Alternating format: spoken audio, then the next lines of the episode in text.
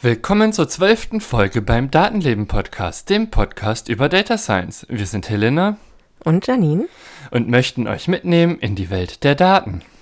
Je mehr Daten die Menschheit produziert, desto größer und wichtiger wird die Rolle von Data Science in unserem Leben. Darum möchten wir euch Data Science näher bringen. Diese Folge ist Teil 2 unserer Doppelfolge Menschen und Maschinen. Es geht um das Thema künstliche Intelligenz, das im Data Science Feld sehr verbreitet ist. Und zwar meistens im Kontext ähm, maschinelles Lernen. Bei uns soll es jetzt aber nicht um diesen technischen Aspekt gehen, sondern um die Frage, können Maschinen denken? Uns beschäftigt auch die Frage, welche Konsequenzen würden aus der Existenz denkender Maschinen entstehen. Es gibt viele verschiedene Ansätze, künstliche Intelligenz zu denken und das sehen wir uns an einigen Beispielen der Populärkultur jetzt an. Neben Isaac Asimovs Robotergesetzen reden wir auch über die Folge Wiedergänger von Black Mirror, über das Buch Maschinen wie ich von Ian McEwan und über den Film Ex Machina. Mit dabei ist als Gästin Elisa. Elisa hat sich mit dem Turing-Test und dem Film Ex Machina befasst und dabei besonders auf den Gender-Aspekt Bezug genommen. So, und ich äh, rekapituliere jetzt noch einmal kurz, was das Thema der letzten Folge war, beziehungsweise worüber wir tatsächlich geredet haben, um genau da gleich wieder einsteigen zu können. In der letzten Folge haben wir uns insbesondere mit dem sogenannten Turing-Test beschäftigt, beziehungsweise mit Alan Turings Aufsatz Computing, Machinery and Intelligence. Dies wurde von ihm 1950 veröffentlicht und dabei stellt er gleich am Anfang die Frage, können Maschinen denken? Und dabei bestand der Turing-Test, wie Turing ihn selber aufgestellt hat, aus drei Rollen. Die erste Rolle ist dann ein Mann, die zweite Rolle ist eine Frau und die dritte Rolle, oft C genannt, ist eine interviewende Person. Dabei ist das Ziel des sogenannten Imitationsspiels, dass der Mann so tun muss, als sei er eine Frau, während die Frau den Interviewenden dabei unterstützen soll, auf das richtige Ergebnis zu kommen. Und der Interviewende hat dann die Aufgabe herauszufinden, wer jetzt von den beiden spielenden Personen die Frau ist. Und um daraus jetzt den Turing-Test zu machen, hat Alan Turing in seinem Aufsatz die Rolle des Mannes mit einer Maschine ersetzt und letztlich soll die so tun, als wäre sie ein Mann, der versucht, eine Frau zu mimen. Beziehungsweise den Interviewen davon zu überzeugen. Und deswegen, ja, hat gleich das Imitationsspiel von Alan Turing auch eine ganze Menge mit Geschlechterfragen zu tun, weil in den vergangenen Jahrhunderten häufig insbesondere das Rationale dem Mann zugesprochen wurde. Und im Grunde genommen ist die Art, wie dieser Test gedacht war, schon so, dass das eigentlich gar nicht äh, eins zu eins funktionieren kann. Und das, darum haben wir uns in der letzten Folge auch sehr intensiv darum gekümmert, was will Turing eigentlich ja wirklich mit seinem Aufsatz sagen. Ein Thema, was wir auch noch angesprochen hatten, äh, weil Alan Turing das selber in seinem Aufsatz erwähnt ist, eine Kritik, die bereits 100 Jahre vorher von Ada Lovelace geäußert wurde, die ja selber als die erste Programmiererin gilt, die gesagt hat, ja, eine Maschine wird nicht denken können, weil Maschinen können ja nur das, was man einprogrammiert hat. Was Turing daraus gemacht hat, dass äh, ja, vielleicht der Mensch selber auch nur das kann, was in den Menschen einprogrammiert wurde. So dass das, was den Menschen eigentlich von der Maschine unterscheidet, letztlich doch gar nicht so groß ist. Ein Aspekt, äh, auf den insbesondere Elisa hingewiesen hat in der letzten Folge, war, dass Menschen sich gerne ja überlegen fühlen möchten gegenüber allem Möglichen, also auch gegenüber Maschinen, die potenziell denken könnten. Und deswegen pochen sehr viele Menschen darauf, dass ja nur Menschen zum Denken fähig wären. Daraus äh, folgt dann eben, dass der Mensch eigentlich durch Maschinen, die potenziell denken könnten, seine Vormachtstellung bedroht sieht und dann Angst davor hat, die Kontrolle zu verlieren. Dieser Kontrollverlust ist eben ein sehr großes Thema in der kulturellen Welt über ja, künstliche Intelligenz. Genau, und etwa an dieser Stelle haben wir den ersten Teil beendet. Ja, in den kulturellen Bearbeitungen dieses Themas ähm, werden oft zwei verschiedene Geschichten erzählt. Entweder die Geschichte einer Menschwerdung, was wir auch in der letzten Folge schon angesprochen hatten, oder äh, die Geschichte von eben Macht und Unterdrückung. Und Turing selbst, das konnten wir letztes Mal feststellen, hilft uns bei dieser Frage nach ähm, danach, ob Maschinen denken können, nicht wirklich weiter. Es ist, das wurde auch herausgestellt, nur noch das beobachtbare Verhalten, das äh, zählt und die inneren Vorgänge zählen überhaupt gar nicht. Aber in den meisten kulturellen Bearbeitungen ist das eben ganz anders. Da werden gerade die inneren Vorgänge auch mit thematisiert. Was Turing aber selbst auch schon gemacht hat, war eben auf wesentliche Bedingungen in dieser Mensch-Maschine-Beziehung durch seinen Aufsatz quasi hinzuweisen. Und dieses Thema treibt viele um und führt eben zu vielen Spekulationen. Und auch deswegen ist dieses Thema eben in der kulturellen Auseinandersetzung so verdammt präsent. Und damit soll es jetzt weitergehen. Starten möchte ich ein paar Jahre bevor Turing seinen Aufsatz geschrieben hat, nämlich bei Isaac Asimov. Und zwar ist er insbesondere dafür bekannt, dass er keinen Bock mehr darauf hatte, dass sämtliche ja, Geschichten, die über Maschinen gehen, die gebaut werden, immer irgendwie am Ende nur die Menschen umbringen. Also insbesondere in Bezug auf Roboter, die gebaut werden, dass sie am Ende immer ihre Schöpfer ermorden und hat deswegen in seinen Robotergeschichten andere Geschichten versucht zu erzählen. Und eine Sache, die aus diesen Geschichten insbesondere in unserer Zeit immer noch äh, Thema ist und immer wieder aufgegriffen wird, sind die sogenannten Robotergesetze von Isaac Asimov.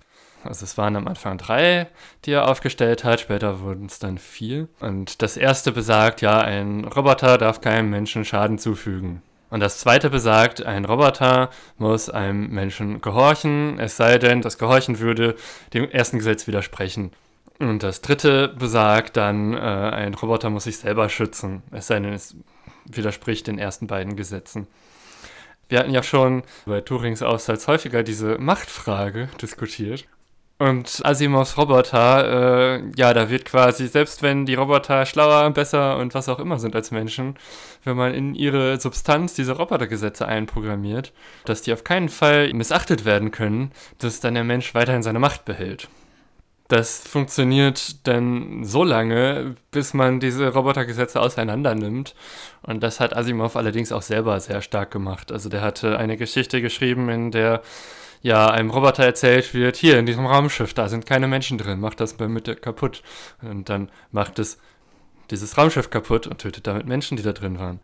Das heißt, dieses äh, Machtding wird zwar irgendwie versucht zu verhindern, aber Asimov zeigt gleichzeitig auch, das funktioniert nicht wirklich, das einzuschränken.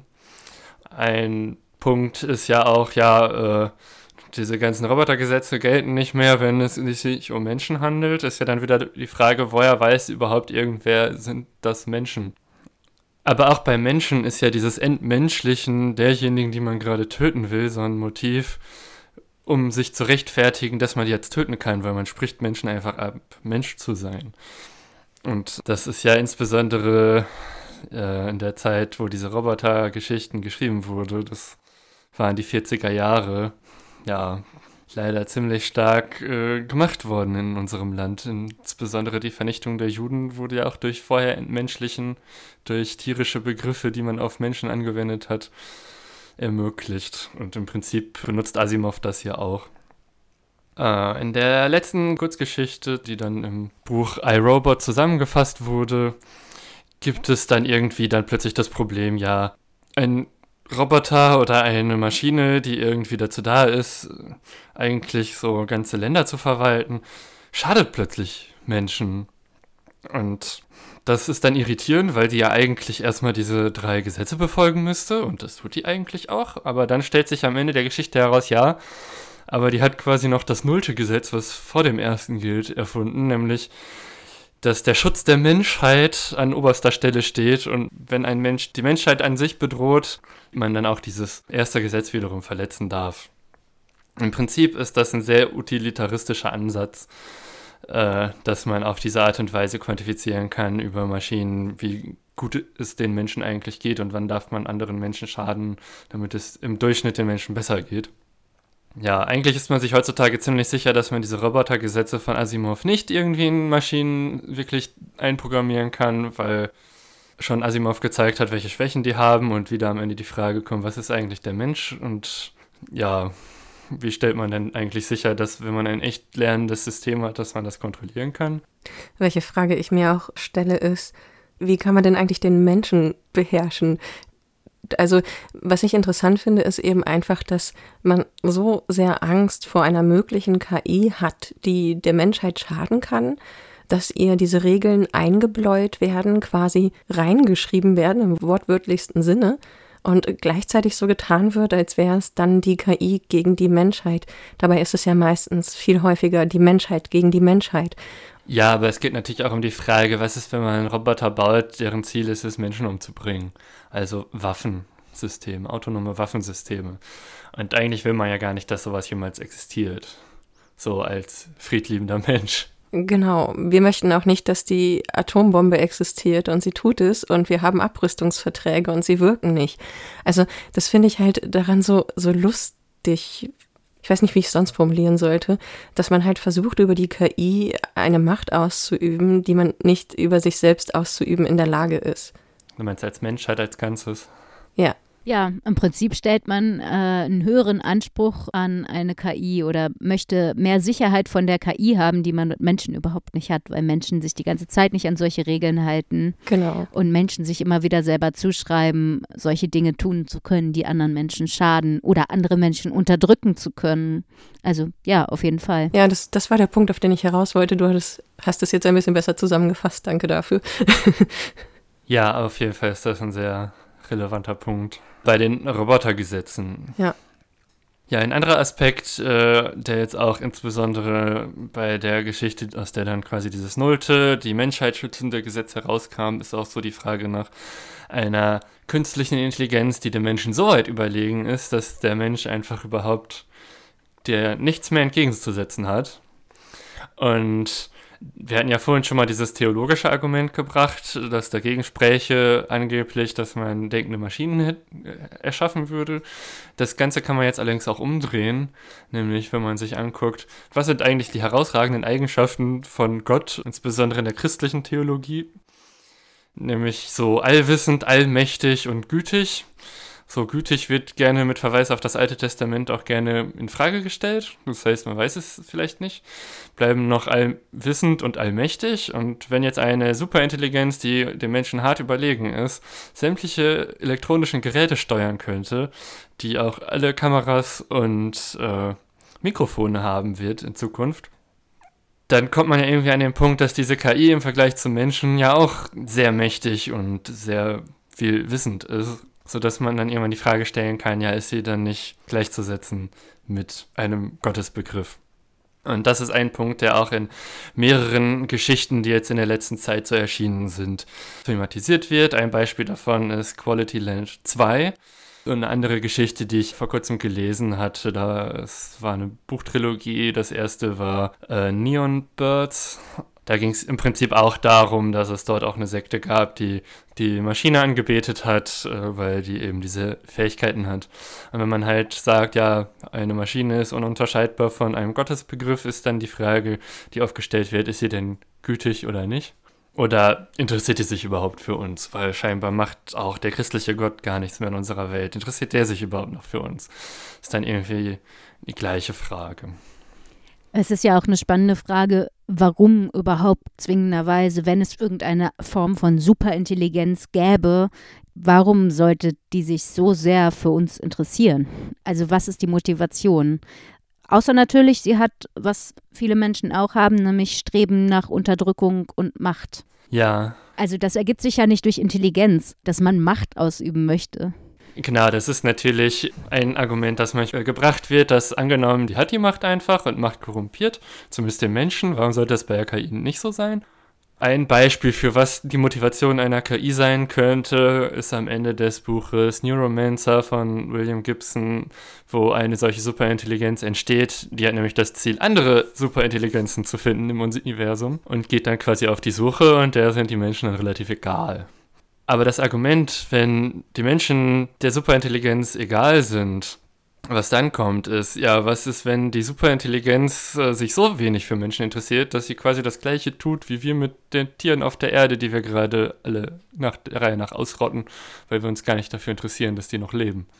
Und dann, selbst wenn sich die KI nicht für uns interessiert, macht die uns halt aus Versehen einfach platt, weil wir sind ja langweilig. Mir fällt dabei noch ein Buch ein, das jetzt wirklich nicht konkret um künstliche Intelligenz geht, aber ähm, das ist der Schnitt durch die Sonne von Dietmar Dart. Und da geht es im Prinzip darum, dass eine Gruppe von Menschen auf die Sonne äh, übertragen wird, auf so eine sonnennahe Simulation sozusagen. Sie haben eine Umgebung geschaffen, die Sonnenwesen, in der die Menschen ähm, anwesend sein können und sie äh, beobachten und beforschen quasi das Verhalten der Menschen in dieser Simulation. Und ihr Ziel ist es eigentlich, weil ihnen selbst eine ganz bestimmte Fähigkeit fehlt, nämlich der Körper, mit dem sie durch den Raum reisen können, ist es ihr Ziel, die Menschen äh, so weit zu benutzen, andere Intelligenzen zu finden, die auf ihrer Ebene sind. Und das finde ich jetzt so eine interessante Parallele zu dem, was du gerade gesagt hast, mit das Ziel der künstlichen Intelligenz in Neuromancer sei eigentlich andere künstliche Intelligenzen zu finden oder zu schaffen, Okay, ja, letztlich ist künstliche Intelligenz ja auch nur ein Synonym für nichtmenschliche Intelligenz. da werden ja genau die gleichen Konflikte mit aufgebaut. Ja, und am Ende des Tages hatten wir das ja schon bei Turing und äh, auch bei den Robotergesetzen, ist eigentlich so die Frage, wie geht eigentlich der Mensch mit sich selber um? Und ja, das Verhältnis zwischen ja, künstliche Intelligenz und dem Menschen, wie gehen die miteinander um, wenn der Mensch schon nicht gut miteinander umgeht, äh, wird ja auch sehr viel in verschiedenen literarischen Darstellungen verarbeitet, auf einer viel subtileren Ebene. Dass man quasi irgendwie eine KI hinnimmt, die wird in Verhältnis gesetzt zu einem Menschen und am Ende ist eigentlich die Frage, was lernt der Mensch währenddessen eigentlich über sich selber? Genau. Ähm, ich nehme an, wir sind jetzt an der Stelle, wo ich mit meinen Beispielen fortfahren könnte ja. Perfekt. ähm, ja, wir wollten das Ganze auch noch mal so ein bisschen auf ganz konkrete Beispiele, wir hatten jetzt das eine oder andere zwischendurch schon mal genannt, ähm, beziehen. Also die Frage, was passiert, wenn Maschinen und Menschen nebeneinander gestellt werden. Das wird zum Beispiel in einer Folge von Black Mirror ganz gut dargestellt, wo es wirklich um dieses Verhältnis zu der Maschine an sich dann geht. Die Folge trägt den Titel Be Right Back, beziehungsweise auf Deutsch äh, Wiedergänger. Was passiert da? Eine Frau und ein Mann leben zusammen irgendwo auf dem Land. Die Frau heißt Martha, der Mann heißt Ash und Ash stirbt bei einem Autounfall. Nach dem Tod bekommt Martha eine E-Mail, in der steht drin, dass sie sich bei einem Dienst anmelden kann. Dieser bewirbt sich damit, dass er alle Datenspuren, die ein Mensch im Internet hinterlassen hat, aus diesem Internet raussaugt und daraus sozusagen eine Persönlichkeit zusammensetzt mittels einer KI und man kann dann mit diesem Menschen reden. Das heißt, Martha würde dann zum Beispiel über einen Messenger, einfach übers Telefon mit Ash schreiben können, so wie die KI ihn reproduziert. Und sie ahmt halt dabei den, den Charakter des verstorbenen Menschen nach und das soll angeblich bei diesem Trauerprozess helfen. So, erstmal ist Martha total dagegen und möchte es nicht machen, aber dann erfährt sie, dass sie schwanger ist und stürzt damit in so eine Krise, ähm, damit jetzt allein zu sein, dass sie das dann doch macht und diesen Dienst benutzt, der ihr das Gefühl gibt, weiterhin mit Ash schreiben zu können. Und daraus entwickelt sich eine gewisse Sehnsucht nach ihm. Die Angebote werden natürlich auch mit jeder äh, verbesserten Variante teurer. Der nächste Schritt ist es, ihr wird angeboten, mit ihm zu telefonieren. Sie soll Videos hochladen, damit seine Stimme nachgeahmt werden kann. Und so fängt sie dann halt an, mit ihm zu telefonieren und lässt auch ihr sonstiges übriges Leben immer mehr neben sich fallen. Sie blockt alle möglichen Menschen um sich rum ab, um einfach nur noch Zeit mit ihm zu haben. Und dann kommt die nächste Eskalationsstufe. Es gibt die Möglichkeit, sich einen Androiden in Form von Ash zuschicken zu lassen. Und das macht sie dann auch und nimmt ihn dann in Betrieb, was auch wirklich von der ganzen Stimmung, die da passiert, sehr gruselig ist. Und hier wird also dann sozusagen aus dem Trauerprozess der Wunsch, danach einen bestimmten Menschen wieder zu haben. Und natürlich führt das dann zu Konflikten, weil Ash ist eben nicht Ash. Ash ist der äh, Androiden-Ash und er verhält sich nicht so, wie sie es erwartet hätte. Es sind die Details, die sie ganz schnell anfangen zu stören, dass er äh, nicht auf die gleiche Art und Weise lacht oder dass sie merkt, dass da irgendwas dahinter fehlt. Ja, also ein offensichtliches Problem ist, wenn man Social-Media-Daten nimmt oder Videos, die man so gemacht hat, ist das natürlich keine vollständige Repräsentation dieser Person. Die Art und Weise, wie diese Person lernt, kann dadurch ja nicht wirklich äh, herausgefunden werden. Das heißt, wie die Person auf neue Situationen reagiert, kann diese KI auch nicht nachbilden, selbst wenn die irgendwie menschenähnlich denken kann. Ja, und was ein Problem von Martha ist, dass diese KI auch nicht nachbilden kann, was in der Vergangenheit war. An der Stelle merkt man dann halt auch, dass das System dahinter liegt, also die eigentliche künstliche Intelligenz sozusagen, dass die nicht in der Lage ist, diese Lücken zu füllen, die entstanden sind durch die Lücken, die Ash eben in seinen Datenspuren hinterlassen hat. Naja, beziehungsweise sie ist bestimmt imstande, die Lücken zu füllen, aber wahrscheinlich eben nicht genau so. Natürlich kann sie eine Lücke füllen, wenn sie zum Beispiel nicht weiß, wie Ash gelacht hat, lacht sie halt auf eine bestimmte Art, wie viele Menschen lachen würden, aber aus den Social-Media-Daten wird sich wahrscheinlich nicht ergeben, wie genau dieser Mensch gelacht hat. Ja, das, das doch schon. Äh, dafür ja die Video- und Tonaufnahmen. Also es ist ja auch Bewegtmaterial dann irgendwann mit eingeflossen aber so die Verbindung, also die emotionale Bedeutung. Es gibt so eine Szene, äh, wo er ein Foto von sich selbst in der Hand, also nein, wo ähm, der, der äh, Robo-Ash ein Foto des verstorbenen Ashs in der Hand hält, und zwar ein Kinderfoto. Und ähm, ganz am Anfang der Folge sieht man, wie der echte Ash auf dieses Bild reagiert. Und der, der KI-Ash tut das eben nicht, weil er die Verbindung in die Vergangenheit gar nicht zurückbauen kann, zum Beispiel. Du meinst, weil der echte Ash, der weiß, dass das damals gefaktes Lachen auf dem Foto war, während die KI nur dieses Foto hat und sieht, dass sie da gelacht hat.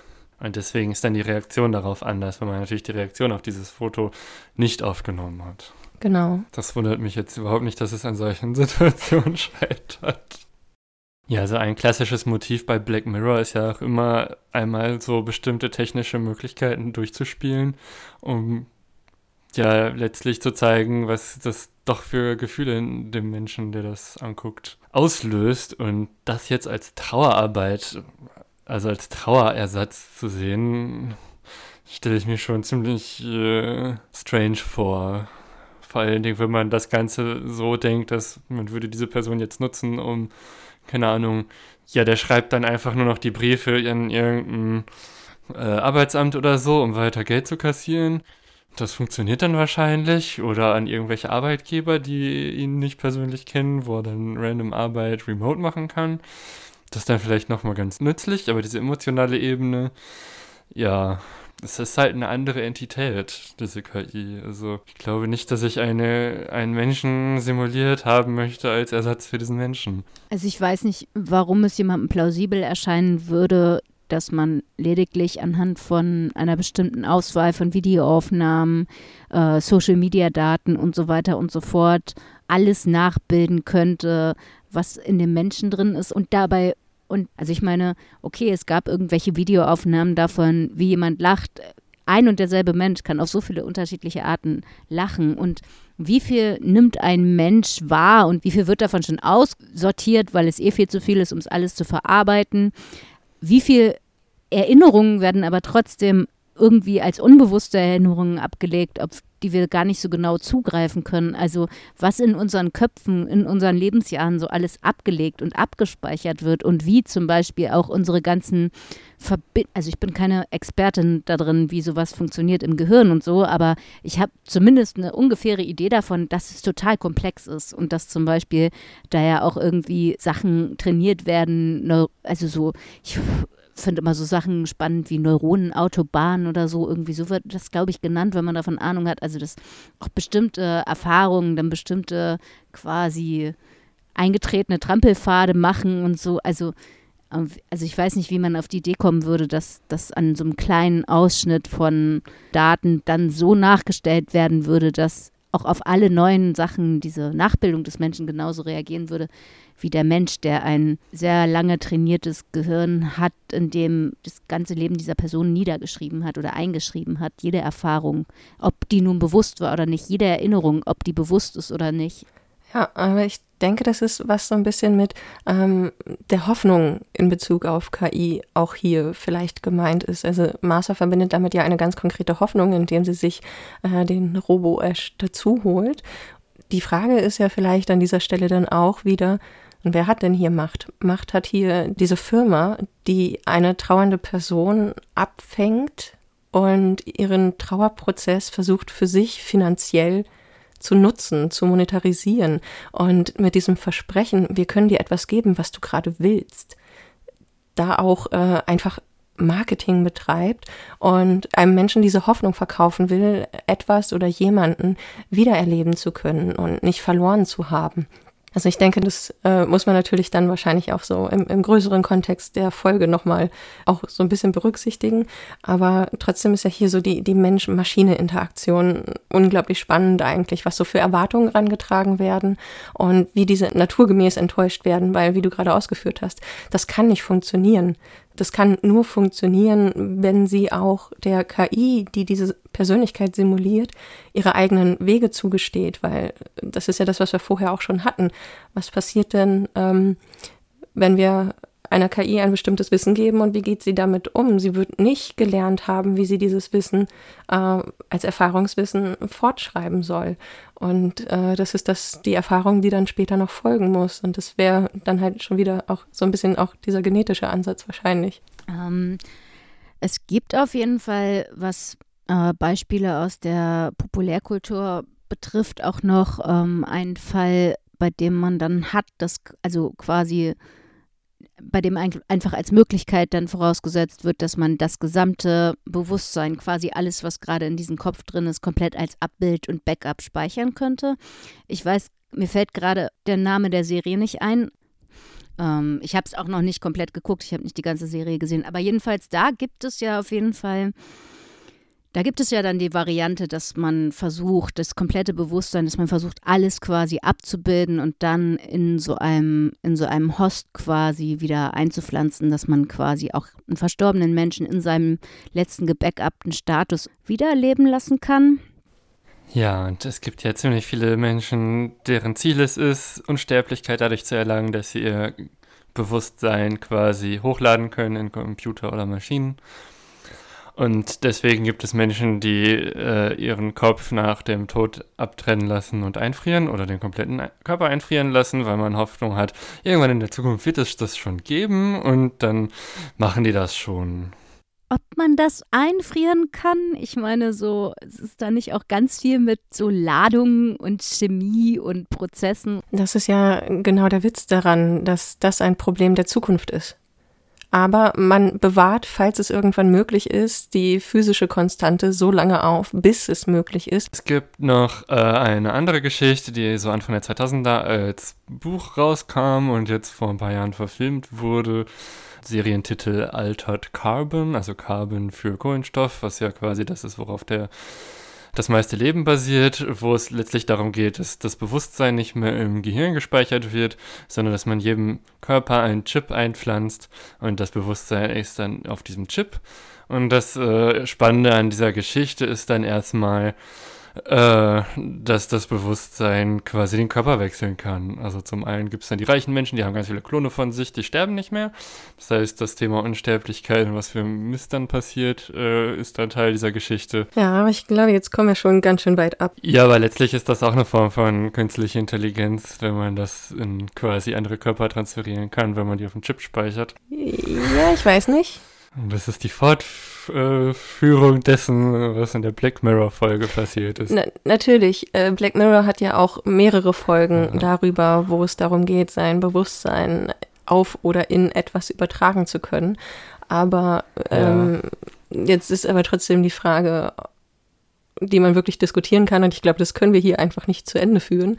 Äh, ob das dann, wenn ein ehemals physisch-menschliches Bewusstsein auf einen Chip übertragen wird, ob das wirklich künstliche Intelligenz ist oder nicht einfach nur eine Speicherveränderung. Doch, doch, wenn es auf einer äh, digitalen Maschine, auf einem digitalen Computer gespeichert wird und dann abläuft, dann ist es natürlich künstliche Intelligenz. Du sagst das so. Ich finde das gar nicht so natürlich. Ich finde das relativ offensichtlich. Ja, doch. aber ich finde auch, dass man darüber wahrscheinlich noch sehr viel länger diskutieren kann. Ja, aber die Frage ist ja dann auch, was ist überhaupt der Unterschied zwischen künstlicher und natürlicher Intelligenz? Und die Antwort wäre dann offensichtlich, gibt's nicht. Tja, das ist die Frage. Und natürlich, ja, dann wäre das andere vielleicht auch einfach keine künstliche Intelligenz mehr. Aber ich meine, wir reden ja auch über Chemie, wie als wäre es etwas total Absurdes und Giftiges, was der Mensch gemacht hat. Dabei passiert in der ganzen Welt um uns herum Chemie jederzeit. Und in unserem Körper passiert Chemie jederzeit. Also auch da ziehen wir aber trotzdem eine Grenze zwischen natürlich und chemisch. Und die Frage ist halt, ob das Speichermedium das wirklich ändert. Das weiß ich nicht. Gut, aber abgesehen davon, wie man als künstliche Intelligenz weiterleben kann oder nicht, äh, hat es ja noch andere Beispiele. Ja, ähm, das nächste Beispiel ist ein Roman, der äh, 2019 auf Englisch erschienen ist, 2020 auf Deutsch von Ian McEwan und heißt auf Deutsch Maschinen wie ich.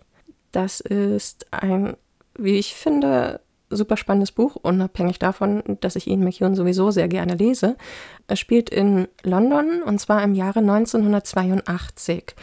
Äh, Großbritannien hat gerade den Falklandkrieg verloren und dank der Forschung von Alan Turing, und deswegen fand ich, muss das unbedingt auch mit in diese Folge, gibt es bereits Anfang der 80er Jahre schon Internet, Handys, selbstfahrende Autos und die ersten täuschend echten künstlichen Menschen. Also die, der Alternativweltvorschlag dieses Buches ist sozusagen, dass Alan Turing nicht gestorben ist, sondern weitergelebt hat, weiter forschen konnte und dadurch eben dazu beigetragen hat, dass die künstliche Intelligenz so weit fortgeschritten ist, dass es bereits Anfang der 80er Jahre eben die ersten künstlichen Menschen gab. Und es geht in diesem Roman unter anderem um Charlie, der sehr versessen nach Technik ist und sich eben einen dieser ersten künstlichen Menschen kauft. Es gibt Adams und Eves, wie sollte es auch anders sein? Und man kann sich halt einen kaufen, aber man weiß nicht, was man bekommt.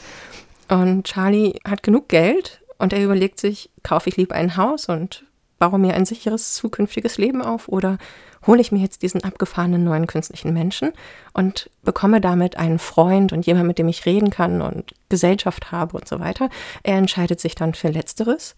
Dann passiert aber äh, ein bisschen eine ungewöhnliche Dreierkonstellation, nämlich Charlies Freundin Miranda äh, kommt mit ins Spiel und in dieser Konstellation dieser drei Figuren passiert dann einiges und es wird sehr viel Menschliches offengelegt.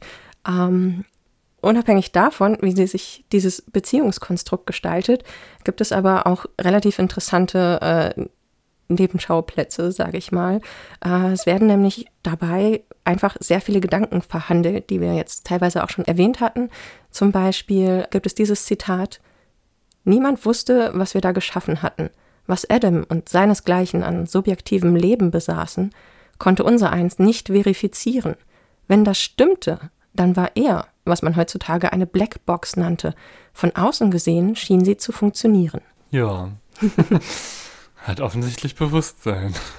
Offensichtlich. Also ja, was, was wir halt schon gelernt haben, hier gelingt halt das Imitationsspiel. Abgesehen von der Stelle, wo er sich ein Kabel in den Bauchnabel stöpselt. Aber ansonsten fügt er sich in diese Dreierkonstellation ein. Äh, was ich noch ganz lustig finde, was vielleicht auch noch zu erwähnen ist, um dieser KI Bewusstsein zu geben, äh, gibt es ein mehrere Schritte umfassendes ähm, Programm. Man muss nämlich bestimmte Fragen ankreuzen. Welche Eigenschaften soll die KI haben?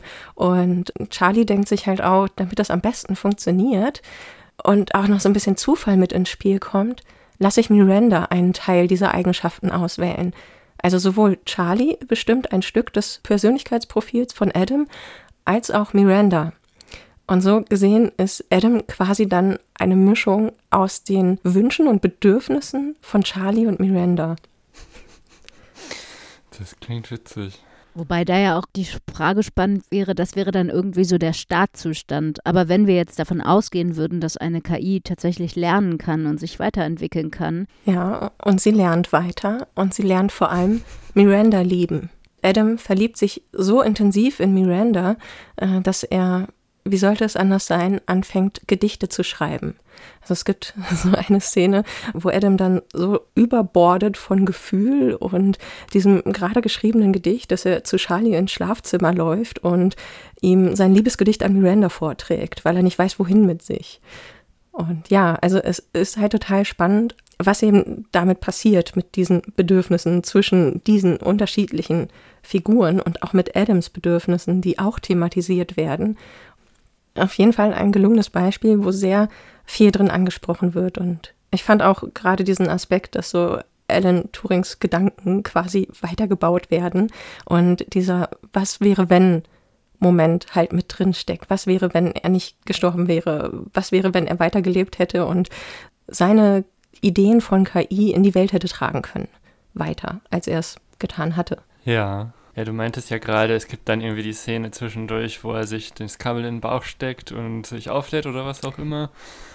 Aber es gibt ja durchaus Varianten vom Turing-Test, wo es am Ende gar nicht mehr um die Frage geht, äh, ja, um herauszufinden, ob es eine KI ist oder nicht, sondern selbst wenn man weiß, dass es eine KI ist, dass man dann sagt, ja, kann die einen trotzdem genau den gleichen Effekt auslösen wie dieser Adam jetzt mit Miranda, dass sich ja, ich weiß nicht, du hast jetzt gesagt, Adam hat sich in Miranda verliebt, aber der, du hast nicht gesagt, ob Miranda diese Gefühle erwidert. Ich will, ich will nicht zu sehr spoilern, aber ich sag mal, Miranda ist auf jeden Fall an der Situation an sich sehr äh, interessiert. Adam beschreibt es so, dass, also er fühlt sich einfach auf Miranda geprägt. Da gibt es für ihn nichts drumrum. Ähm, es ist ihm vielleicht im, in erster Instanz auch erstmal egal, ob er mit seiner Liebe Erfolg hat. Aber er möchte mit seiner Liebe akzeptiert werden. Also, dass es diese Liebe gibt, das auf jeden Fall. Und ähm, Miranda ist nicht wirklich verliebt in ihn, ähm, aber sie nimmt es mit. Okay. Wenn man, das, wenn man jetzt äh, Adam durch einen Menschen ersetzen würde, dann ist das ziemlich weird. Ist es auch. Es bringt auf jeden Fall in Charlie und Miranda sehr merkwürdige Seiten zum Tragen. Und äh, wenn wir jetzt darüber reden würden, ob diese Konstellation weird ist, äh, dann könnte man ja mit Turing, so wie Turing gesagt hat, wie wäre es, wenn wir dann erstmal darüber sprechen, was die Begriffe Maschine und Denken bedeuten, könnten wir an dieser Stelle darüber sprechen, was bedeutet denn eigentlich verliebt sein? und welche Variation von Verliebtsein äh, gilt als weird und welche gilt als normal. Also ich glaube, mit weird war gerade nicht gemeint, äh, dass, dass diese Liebe weird ist, sondern dass diese Menschen sich halt nicht vernünftig verhalten. Also sie gehen mit der Situation nicht vernünftig um. Ja gut, das können Menschen gut. Also nicht vernünftig damit umgehen. Sie dachten, würde ich jetzt mal so interpretieren, sie haben sich ein äh, sehr interessantes Spielzeug ins Haus geholt und jetzt stellt sich aber heraus, dass dieses Spielzeug einen eigenen Willen entwickelt. Und das ist, äh, wo diese Dreierkonstellation zu scheitern beginnt.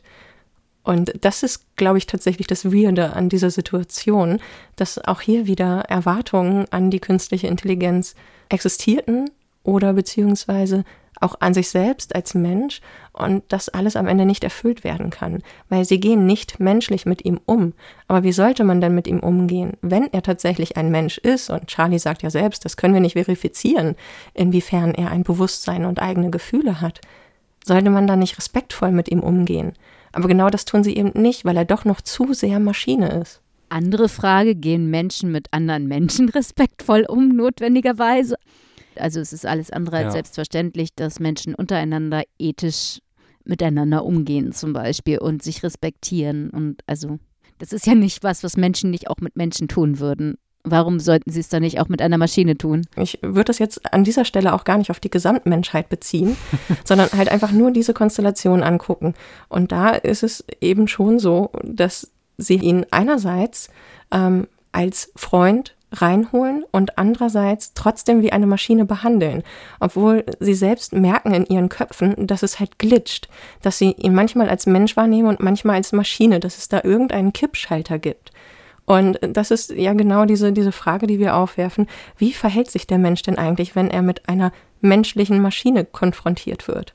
Ja, also was ich jetzt mit weird meinte, war ja, also die würden nicht genau das gleiche, sich genauso gegenüber einem Menschen verhalten wie gegenüber einer Maschine. Letztlich nutzen die ja quasi die Maschine dann auch ein bisschen aus, äh, was sie bei einem Menschen vielleicht machen würden, vielleicht auch nicht, weil ziemlich viele Menschen genau die Situation auch ausnutzen würden. Und das wäre halt eine Situation, die jetzt vielleicht nicht unbedingt so gesund wäre, ja. wenn das ein Mensch wäre. Und bei einer Maschine stellt sich diese Frage vielleicht anders. Genau, nur ist halt dieser Punkt, dass Charlie sagt, wir wissen es ja gar nicht, ob er subjektiv betrachtet ein Bewusstsein hat oder nicht. Also er könnte sehr gut eins haben und trotzdem verhält er sich also so so so dreckig ihm gegenüber. Wenn man jetzt an familiäre Konstellationen oder an Freundinnenschaften denkt oder so, es gibt so viele soziale Beziehungen, in denen äh, Parteien ausgenutzt werden von anderen Parteien und in denen es manche Parteien einfacher haben, weil sie mehr Macht haben, andere auszunutzen. Ähm, und das passiert ja leider auch klassisch in äh, freiwillig gewählten Verhältnissen oder ähm, Familienkonstellationen. Also es hat ja auch sehr viel damit zu tun, wie eigentlich unser Miteinander gestrickt ist und ähm, was als okay gilt, wer mit wem wie umgehen kann. Genau, darum ging es. Ja, und da zeigt die Geschichte dann mal wieder, äh, wie man nicht gut miteinander umgeht. Unter der Annahme, dass Adam, Adam am Ende doch ein Mensch ist. Nur vielleicht ein künstlicher. Ja, genau das. Ja. Aber mein Gedanke wäre, dass diese Menschen dann wahrscheinlich äh, mit Adam genauso umgehen würden, wenn er tatsächlich ein Mensch wäre, wie sie das so machen. Hier ist ja trotzdem noch, aufgrund der Tatsache, dass er eine künstliche Entität ist, äh, noch so ein anderer Aspekt mit drin. Sie sind ja auch Schöpfer und Besitzer seiner Persönlichkeit. Und sie haben eine ganz klare Zweckbestimmung. Und ich denke, das ist vor allem der Punkt, wo es ins Schwimmen kommt. Er hat ihn gekauft. Und er hat seine Persönlichkeit geprägt. Er ist quasi, es, es gibt eine Mutterschaft und eine Vaterschaft ihm gegenüber. Aber der Besitz ist der eigentliche ausschlaggebende Punkt, wo das Machtverhältnis auch zusätzlich noch herkommt. Das klingt sehr nach Sklaverei, oder? Ein bisschen, ja. Nicht nur. Ich wollte ich wollte auch gerade sagen, Mutterschaft oder Vaterschaft, da könnte man dann auch sagen, okay, ich habe dich nicht gekauft, aber erzeugt, geschaffen, wie auch immer, und ich habe dich immerhin großgezogen und so weiter und so fort. Und deshalb darf ich jetzt auch das und das von dir erwarten und du hast dich nach meinen Erwartungen zu richten. So ganz viel von diesen Anspruchshaltungen sind in ganz vielen unserer sozialen Beziehungen noch drin, weil auch das auf eine bestimmte Art sich sehr festgeschrieben hat oder sehr in unserer Gesellschaft programmiert ist, wie bestimmte Formen von Beziehungen angeblich auszusehen haben und wer aus welchen Gründen was von wem erwarten darf. Ja. Und da wären wir dann auch bei dem Punkt, den wir vorhin quasi schon hatten, dass es eben in dieser Auseinandersetzung mit, was passiert, wenn wir eine KI zwischen die Menschen setzen, was da in diesen, welche Dynamiken entstehen da, ja auch immer die Frage beinhaltet, äh, wie sieht sich der Mensch und wie will er sich sehen? Ja, was ist der Mensch? Ja, exakt. Und am Ende hält die KI dem Menschen den Spiegel vor. Genau das. Und ich glaube ja, das passiert auch so ein bisschen bei dem nächsten Beispiel, das äh, Elisa mitgebracht genau. hat. Das nächste Beispiel ist ja so eins mit Turing-Teste, wo man weiß, dass es eine Maschine ist. Okay, also ich habe ja mir Ex Machina genauer angeguckt, weil äh, da auch der Turing-Test ziemlich konkret aufgegriffen wird, außerdem auch äh, eine starke Gender-Komponente da drin rauslesbar ist, wenn man das denn so lesen will, wie ich Ex Machina lese. Grundsätzlich so zum Plot ganz grob. In Ex Machina gibt es so drei Hauptfiguren oder eigentlich vier Figuren, aber es gibt äh, einen jungen, nerdigen Menschen, der ähm, in seiner Firma, in der er arbeitet, einen Wettbewerb gewinnt und eingeladen wird zu dem Supergenie-Typ, zu dem großartigen Erfinder von Blue Book. Äh, Blue Book ist quasi synonym zu sowas wie Google in dem Film und erfährt dann, wozu erst in dieser Forschungsanstalt. Nämlich, er soll einen Turing-Test durchführen an einer KI, die dort entwickelt wurde. Der Test ist abgewandelt insofern, dass ja schon klar ist, dass es um eine KI geht Sie hat einen Körper, aber man sieht schon, dass der Körper nicht komplett menschlich ist. Äh, man sieht die maschinellen Aspekte. Ob sie trotzdem das Gefühl vermitteln kann, sie sei quasi wie ein echter Mensch. Das Spannende an der Sache ist nun allerdings auch, dass, und für dieses Phänomen ist Ex Machina nicht unbedingt das einzige Beispiel, dass die KI nicht irgendwie menschlich verkörpert wurde, sondern weiblich verkörpert wurde. Also die KI heißt Ava und hat einen äh, Körper, der so gestaltet ist, dass man ihn in unserer heteronormativen zweigeschlechtlichen Gesellschaft weiblich lesen würde. Der Tester ist männlich und heterosexuell, wie wir mitbekommen, und äh, wird dann nun mit dieser Ava konfrontiert, die er interviewen soll und überlegen soll, hält er sie für menschlich und traut er ihr ein richtiges menschliches Bewusstsein zu. Grundsätzlich wäre mein Argument, dass Ava in ihrem Versuch, ihren Tester zu überzeugen, eigentlich die ganze Zeit nicht Menschsein, sondern Weiblichkeit performt weil das die Erwartungshaltung ist, die sie bei ihrem Tester erkennen kann und über den sie ihren Tester für sich gewinnen kann. Denn Avas Ziel ist, und das Ziel hat auch äh, ihr Erschaffer vorgesehen, äh, eigentlich Freiheit zu erlangen. Denn Ava wird in einem Forschungsbunker gehalten im Prinzip. Also sie ist ihre ganze Existenz lang dort eingesperrt.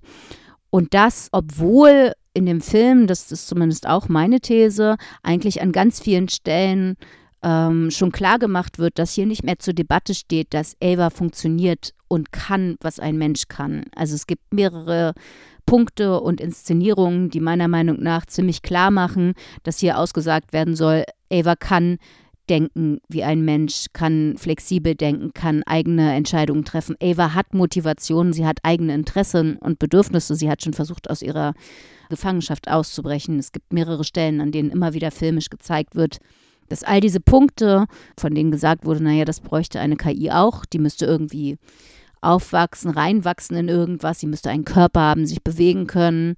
Das hat Ava alles. Ja, und ich würde sagen, dass dieser Film auf ziemlich spannende Art und Weise diesen Gender-Aspekt in Turings Imitationsspiel wieder aufgegriffen hat. Und auch Turings ganze Fragen an, was meinen wir eigentlich mit Mensch, auch ziemlich spannend äh, verwurstet hat auf eine Art.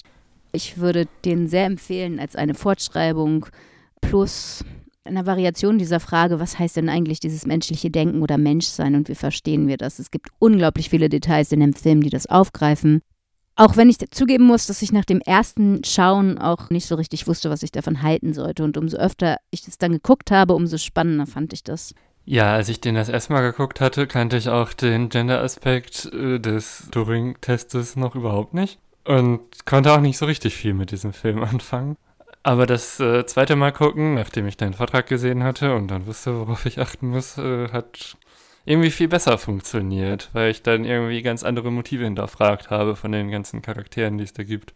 Als ich das das erste Mal geguckt hatte, wusste ich noch überhaupt kein Motiv von irgendwem und habe die auch nicht unbedingt begriffen. Also es ist vielleicht ein Film, wo es, ja, im Zweifel lohnt es sich den halt mehr als einmal zu gucken, weil man beim zweiten Mal halt andere Aspekte findet. Also ich finde, eine Sache, die, bei der ich nach wie vor bei dem Film ein bisschen unentschieden bin, ich finde, man kann ihn halt auch, auch sehr missverständlich oder sehr anders lesen oder er könnte dazu führen, dass er bestimmte Dinge, die nicht cool sind, äh, reproduziert. Also meine These ist, alles, was sich in diesem Forschungsbunker abspielt mit den vier Figuren, die es da gibt, dass man das irgendwie auch so lesen könnte wie einen quasi Querschnitt durch eine patriarchale Gesellschaft und eine auch von Rassismen geprägte Gesellschaft, in der es unterschiedliche Positionen gibt, je nachdem, wie man quasi politisch darin verortet wird. Ähm, also es geht sehr auch um Unterdrückung und um, wie funktioniert das und wie wird sie gerechtfertigt und wie kommt man raus. Aber wenn man das so nicht liest, läuft es auch Gefahr, unschöne Sachen zu reproduzieren. Also finde ich schon, muss man auch sagen, dass das so ein bisschen mit dem Feuer spielt und man sich auch darauf einstellen sollte, dass das äh, an einigen Stellen sehr ähm, erbarmungslos damit ist, wie krass eigentlich da Unterdrückung auch einfach einem so auf den Tisch knallt wird. Also ich meine, Ava wird, wird ja in diesem Bunker gehalten, obwohl ganz klar sie funktioniert vergleichbar mit einem Mensch, kann so empfinden oder wollen, was ein Mensch will, will genauso ausbrechen. Und es gibt auch noch eine weitere KI, die ist dafür da, um alle privaten Bedürfnisse des Schöpfers ähm, zu befriedigen, ob das jetzt Gesellschaft, jemand zum Tanzen, jemanden zum Kochen oder jemanden zum Sex haben ist. Ähm, Und deshalb hat er ihr auch gar nicht erst Englisch beigebracht, weil das braucht sie ja nicht und ist dann einfacher für ihn. Wobei auch immer wieder spannend ist, dass der Schöpfer sich eben sehr auf seine Programmierung verlässt, aber auf filmischer Ebene immer wieder suggeriert wird, das stimmt nicht. Deine Programmierung ist nicht mehr aktuell, weil die KI weitergelernt hat und du verlässt dich einfach zu sehr darauf, dass dein Schöpfergestus sich auch hält, obwohl du eine lernende KI erschaffen hast. Also die Überlegenheit. In jedem Fall der Hochmut. Ja, genau. Der Schöpfer ist hochmütig. Ja. Tja, ist er jetzt arrogant, weil er glaubt, eine lernfähige Maschine gebaut zu haben oder arrogant, weil er glaubt, dass die lernfähige Maschine doch nicht so gut ist wie er? Oder arrogant, weil er einfach ein Typ ist und äh, meint, er sei das Genie und diese eine Figur, die schöpfen könnte und die anderen können eigentlich doch nur funktionieren.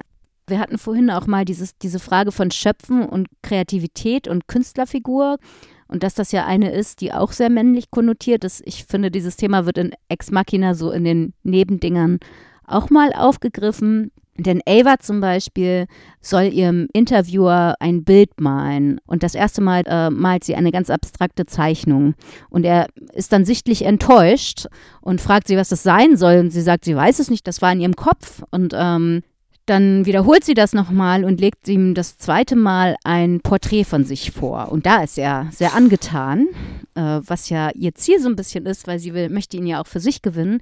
Und äh, das wird auch in der Art, wie die anderen beiden dann darüber reden, als menschlicher beschrieben. Also, dass sie dann etwas Figürliches, nämlich ein Porträt gezeichnet hat, wäre dann ein Zeichen von ihrer, äh, von ihrer Fähigkeit, menschlich sein zu können und äh, gefühlsbetont sein zu können und so. Gleichzeitig hängt aber die ganze Zeit in diesem Raum des Schöpfers ein Riesenbild von Jackson Pollock rum, was abstrakt ist und mit Klecksen. Und er redet da auch drüber und redet darüber, wie dieses Gekleckse dieses männlichen Künstlers äh, geniehaft ist und Kunst aber Avas abstrakte Zeichnung ist ein Zeichen ihrer Maschinenhaftigkeit. Ja. Und erst wenn Ava als in eine weibliche Rolle gepresste KI, sowohl von ihrem Schöpfer als auch von der Erwartungshaltung ihres Interviewers, figürlich zeichnen muss, damit sie als menschlich durchgehen darf. Ja. Also es gibt ja auch, wenn man die ganzen populärkulturellen äh, quasi Gesichter von KIs durchgeht, ich,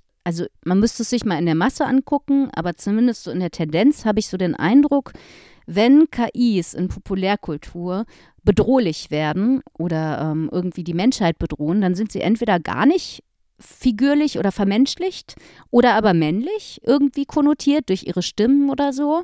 Äh, während wenn sie eher diese Figur sind, die so nach ich möchte dazugehören, ich möchte ein Mensch sein oder so strebt oder die dazu da ist, wie zum Beispiel bei Sprachassistenzen oder so, Menschen zu unterstützen oder Menschen in ihren Bedürfnissen irgendwie ihren Bedürfnissen zu verhelfen, dann sind sie eher weiblich gemarkert, bekommen auch solche Stimmen oder so. Und es ist ja ganz spannend, dass möglicherweise eine KI uns sicherer erscheint, wenn wir sie weiblich gendern. Ich habe ein Gegenbeispiel, das mir einfällt. Und zwar ist es in der Serie The Hundred.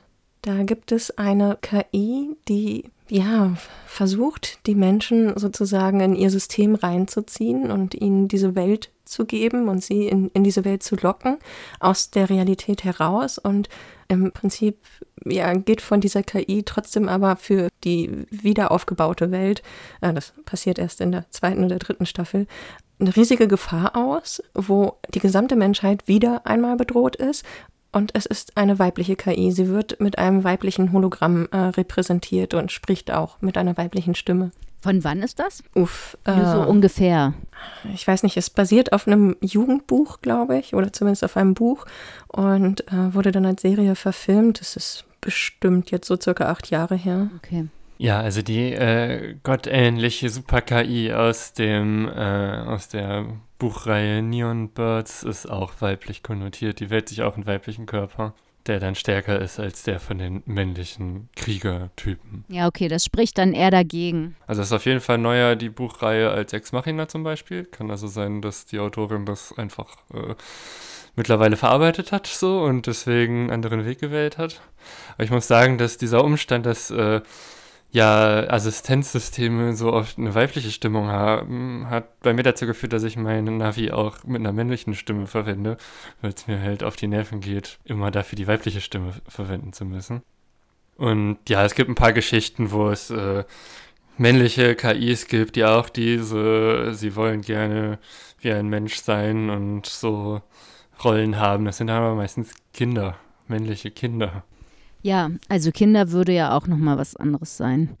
Ähm, also ich weiß auch noch, was ich unglaublich spannend fand, als ich äh, mal so ein bisschen, wenn man nicht halb gespoilert werden möchte, dann sollte man jetzt vielleicht weghören.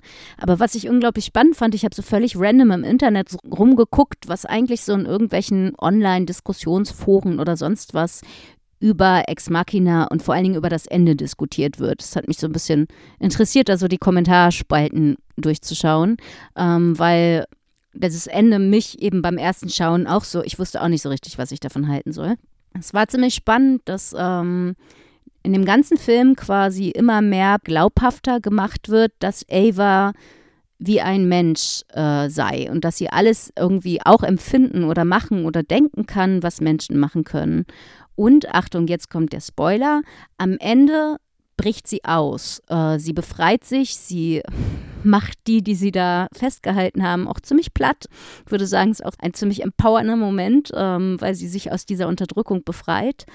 Ähm, wenn man sich diese Online-Diskussionen anguckt, dann ist das so ein bisschen, also Viele Leute können verstehen, warum sie ihren Erschaffer platt macht, weil der hat sie ja schließlich unterdrückt, aber nicht, warum sie den Interviewer auch zurücklässt, weil der war ja in sie verliebt und da wollte er ja helfen. Und damit wäre bewiesen, dass sie dann doch nicht wie ein Mensch sei, sondern sie sei dann wohl doch einfach eine Maschine, die in ihrem eigenen Interesse handelt. Was wirklich spannend und absurd ist, dieser Gedankengang, weil zum Beispiel dieser Erschaffer die ganze Zeit ganz offensichtlich in seinem eigenen Interesse handelt und überhaupt ihm völlig egal ist, was das für die anderen Figuren bedeutet.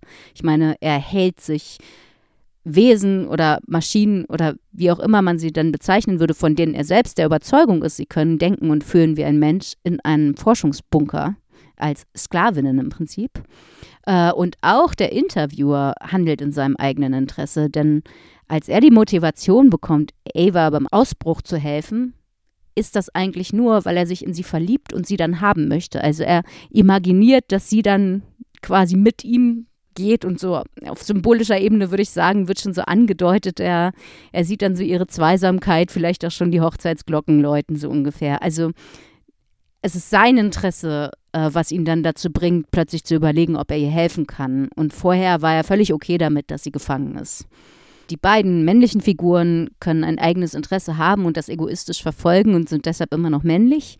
Die weibliche Figur wird plötzlich, äh, der wird das Menschlichsein abgesprochen in dem Moment, in dem sie in ihrem eigenen Interesse handelt und zwar auch wirklich nur in ihrem eigenen Interesse und nicht Rücksicht auf die anderen Figuren nimmt dabei.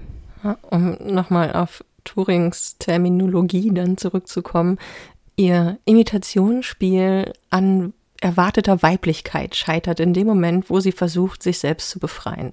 Und das ist jetzt eigentlich dann wirklich der Knackpunkt, dass, ähm, also interessant ist daran ja, dass die Imitation eigentlich gar nicht scheitert, weil sie nur das macht, was jede vernünftige Frau in dem Moment tun sollte, nämlich die Füße in die Hand nehmen und laufen.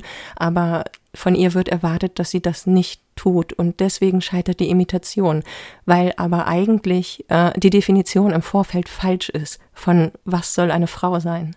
Ähm, ich würde es auch nochmal in zwei verschiedene Schritte aufteilen, denn also ich würde sagen, dass ähm, in dem Film, wenn man sich so die verschiedenen Stellen anguckt, in denen das verhandelt wird, eigentlich schon mehr oder minder klar gemacht wird, dass Ava nicht unbedingt weiblich ist. Ich sehe keine Indizien dafür. Ähm, ich würde sagen, Ava ist genderqueer oder nicht binär oder was auch immer.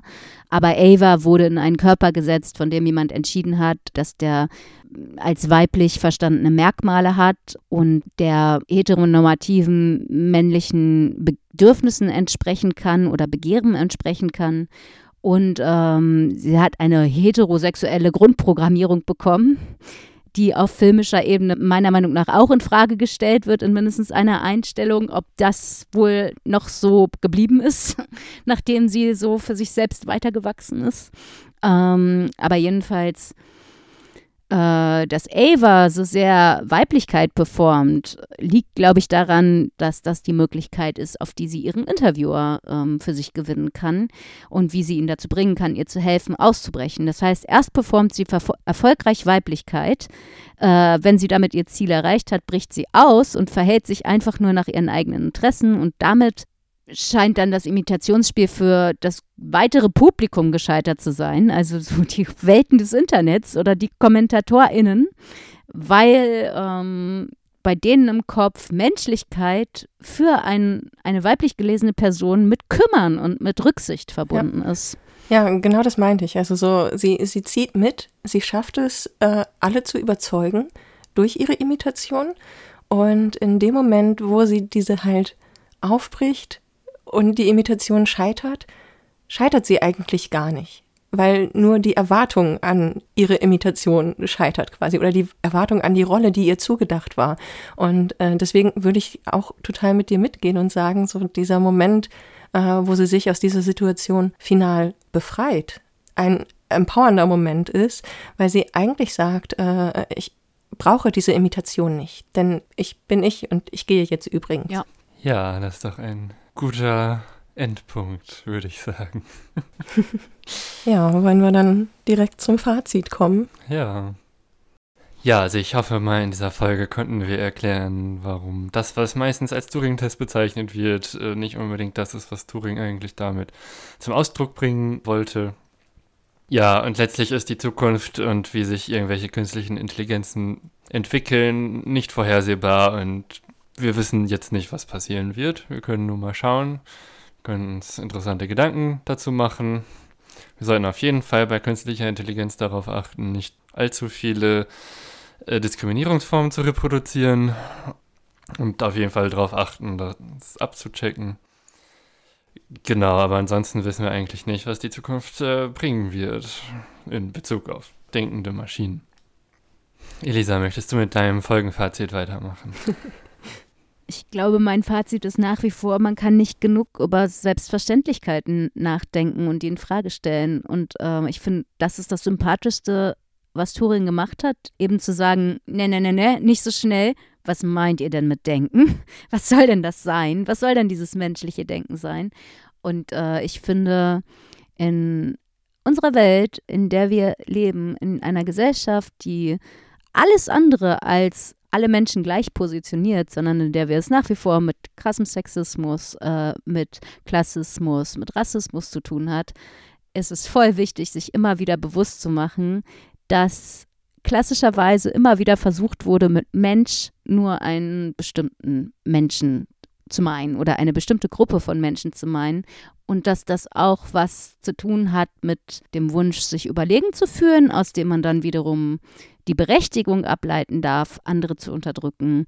Und äh, ich glaube, dass das sehr auch in Turings Aufsatz mitschwingt. Äh, dieses, dieses Pieksen in dieses, hey, woher nimmst du das? Warum glaubst du, dass du mehr kannst, besser bist, besonders bist? Und das ist eigentlich das, was ich am mitnehmenswerten davon finde und was man auch immer wieder bei allen möglichen anderen fragen soll.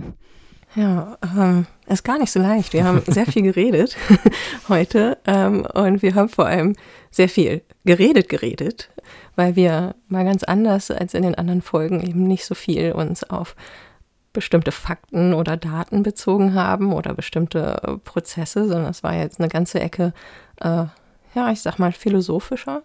Ähm, was ich auf jeden Fall spannend fand und warum ich auch mich sehr darauf gefreut habe, das heute zu machen, ist eben als Literaturwissenschaftlerin auch ziemlich inhärent, äh, dass ich mich super gerne mit solchen Fiktionen auseinandersetze. Und ich finde, wie man wahrscheinlich zwischendurch gehört hat, äh, Literatur oder Kunst oder Filme, Serien etc.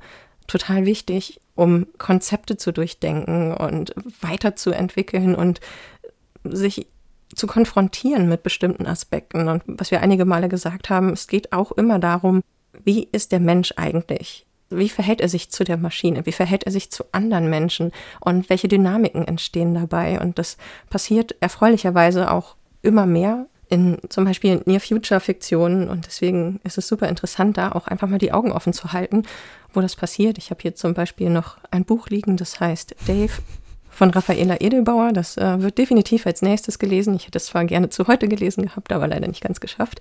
Und äh, ja, das sind, wie, wie entwickelt sich das in unserem Alltagsleben? Was passiert mit uns? Und das können Fiktionen auf eine gewisse Art und Weise leisten, denn es bleibt bisher Spekulation. Wir wissen nicht, wann der Zeitpunkt kommt, wir wissen nicht, was dann passiert und wir wissen nicht, wie sich die Menschheit verhalten wird, weil ja, die Menschheit nun mal die Menschheit ist.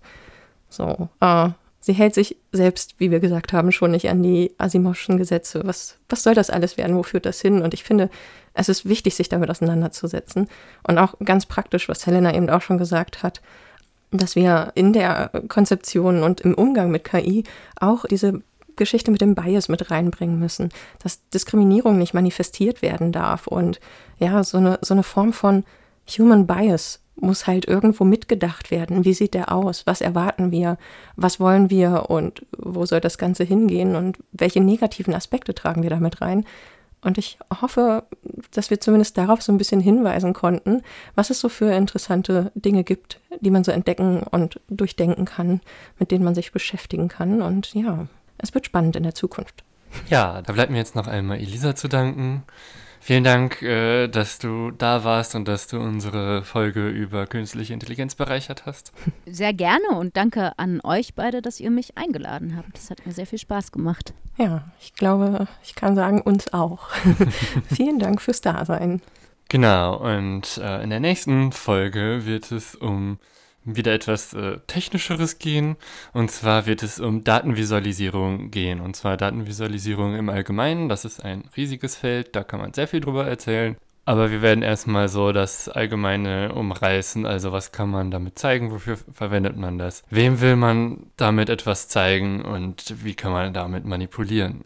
Da wird es einige Beispiele geben. Da werden sicher auch die Shownotes dann mal wieder ein bisschen spannender sein, weil da ein paar Grafiken drin sind. Ja. Jetzt noch der übliche Rest. Äh, wenn ihr uns weiter hören möchtet, folgt uns auf Twitter unter Datenleben oder besucht unsere Webseite www.datenleben.de. Hinterlasst uns gerne Feedback und ja, wenn ihr Fragen oder Themen habt, die euch interessieren oder wo wir noch etwas vertiefen können, dann schreibt uns gerne an und wir werden uns drum kümmern. Ja, vielen Dank für die Aufmerksamkeit und tschüss. tschüss.